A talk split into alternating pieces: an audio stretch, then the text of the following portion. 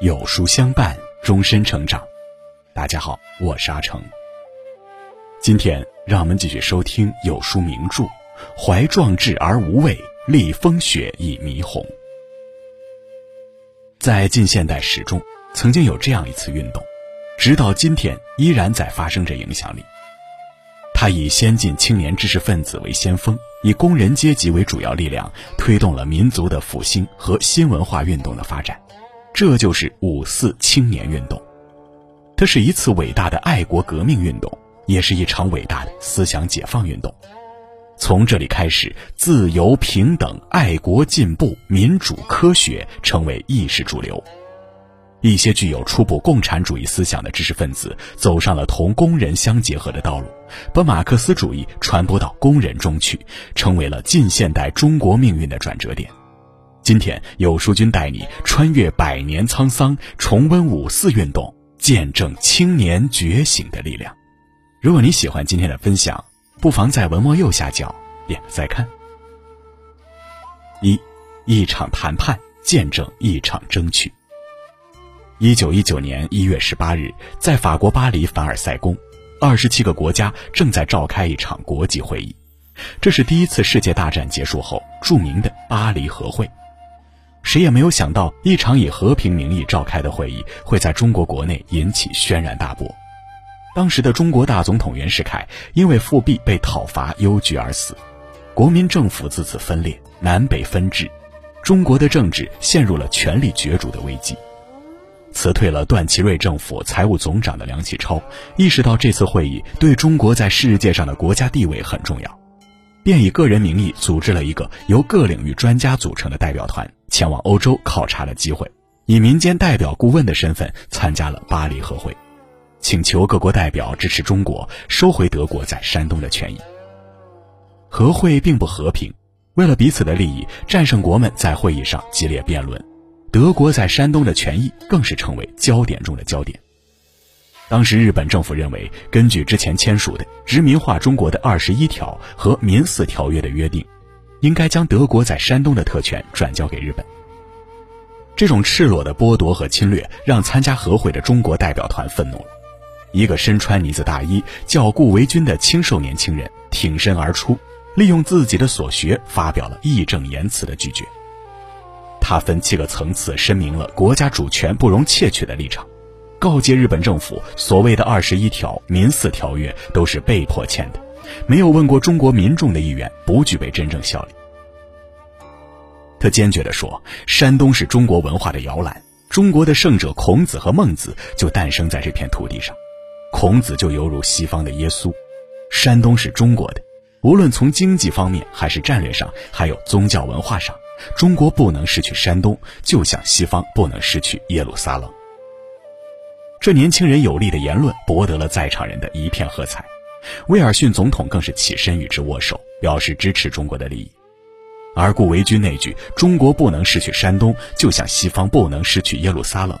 经过巴黎媒体的披露，也马上家喻户晓，赢得了无数赞成中国主权独立的流量。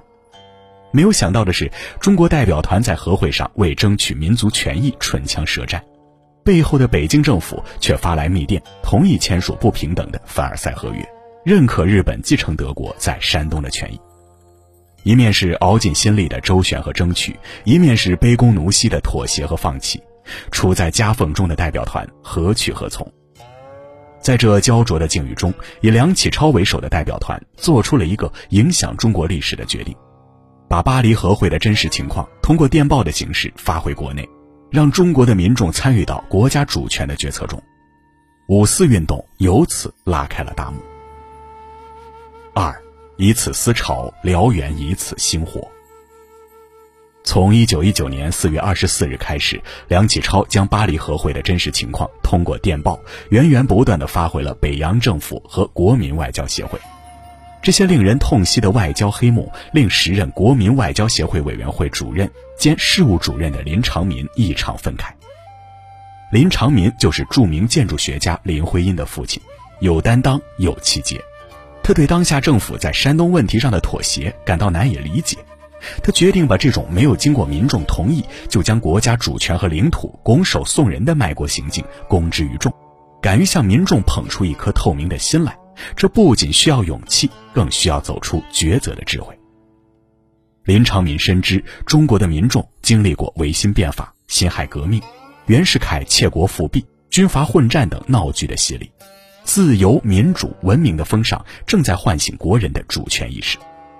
从梁启超发表《新民说》，到以陈独秀、李大钊、胡适等青年为主力军，创立新青年，将矛头对准政治和思想一起腐朽的封建主义，新文化运动的思潮正如雨后春笋一样疯长。一九一七年，随着俄国十月社会主义革命爆发，民族解放和民族复兴的火炬也通过《新青年》传递到了中国。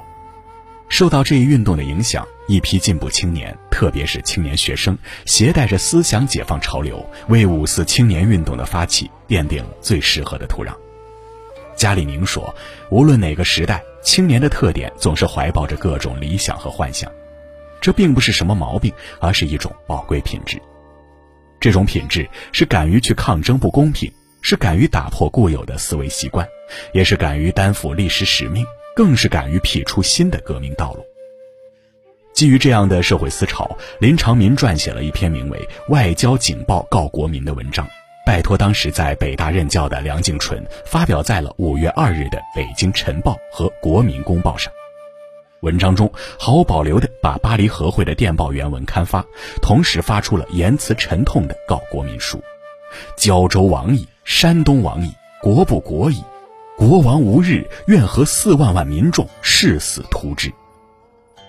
作为第一次世界大战的战胜国，还要被他国瓜分国土，真是让人悲哀。林长民决绝的呐喊成了导火索，于是，一场民族复兴之战。国土捍卫之战、思想解放之战爆发了。三，一次运动推开一个时代。一九一九年五月三日，北大学生高君宇、许德恒在看到林长民的文章后，连夜召集各高校学生代表，在北大政法礼堂秘密集会。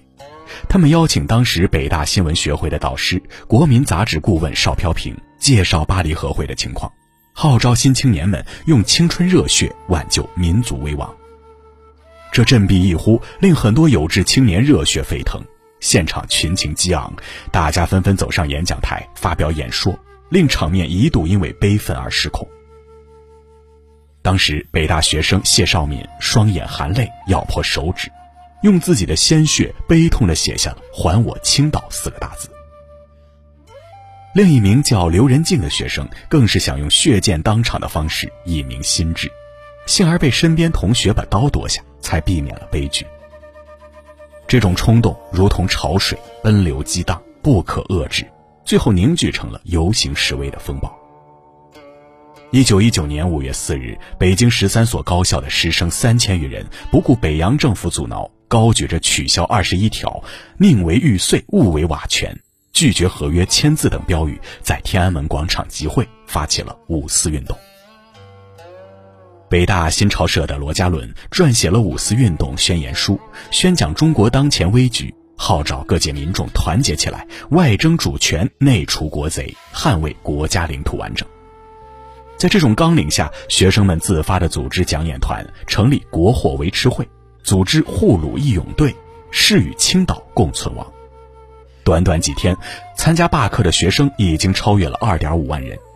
激愤的游行队伍冲进卖国贼曹汝霖的住宅，痛打张宗祥，火烧赵家楼，和北洋军阀派遣的警察发生激烈冲突。为了镇压和制止学生们的举动，政府采取了以暴制暴的方式。当局大量逮捕学生，却不料引发了更大面积的暴乱。二十多个省区、一百多个城市发生了和北京一样的运动。各界声援，学生罢课，商人罢市，工人罢工，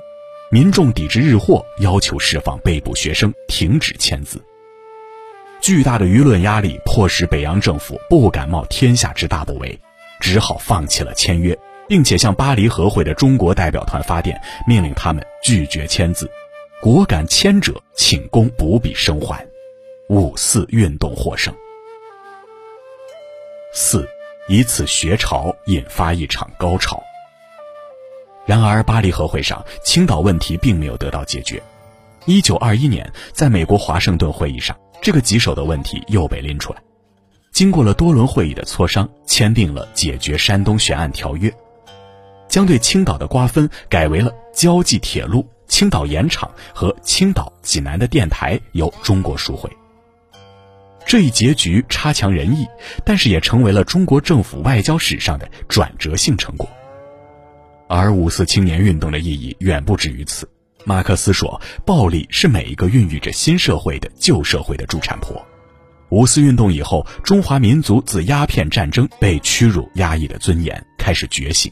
催生出了适合中国发展的政治道路——中国特色的共产主义。青年力量自此更加崛起。当时五四运动的领袖闻一多、瞿秋白、周恩来、张太雷、陈潭秋、高君宇，此时二十三岁，都成为了对未来中国影响深远的人物。国家不可一日无青年，青年不可一日无觉醒。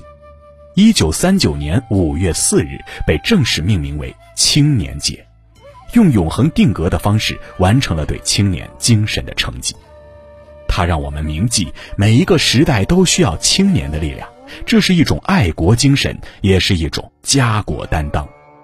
青年人必须不忘初心，继往开来。青年也必须既仰望星空，又脚踏实地，才能让活力创造不朽，让青春永不散场。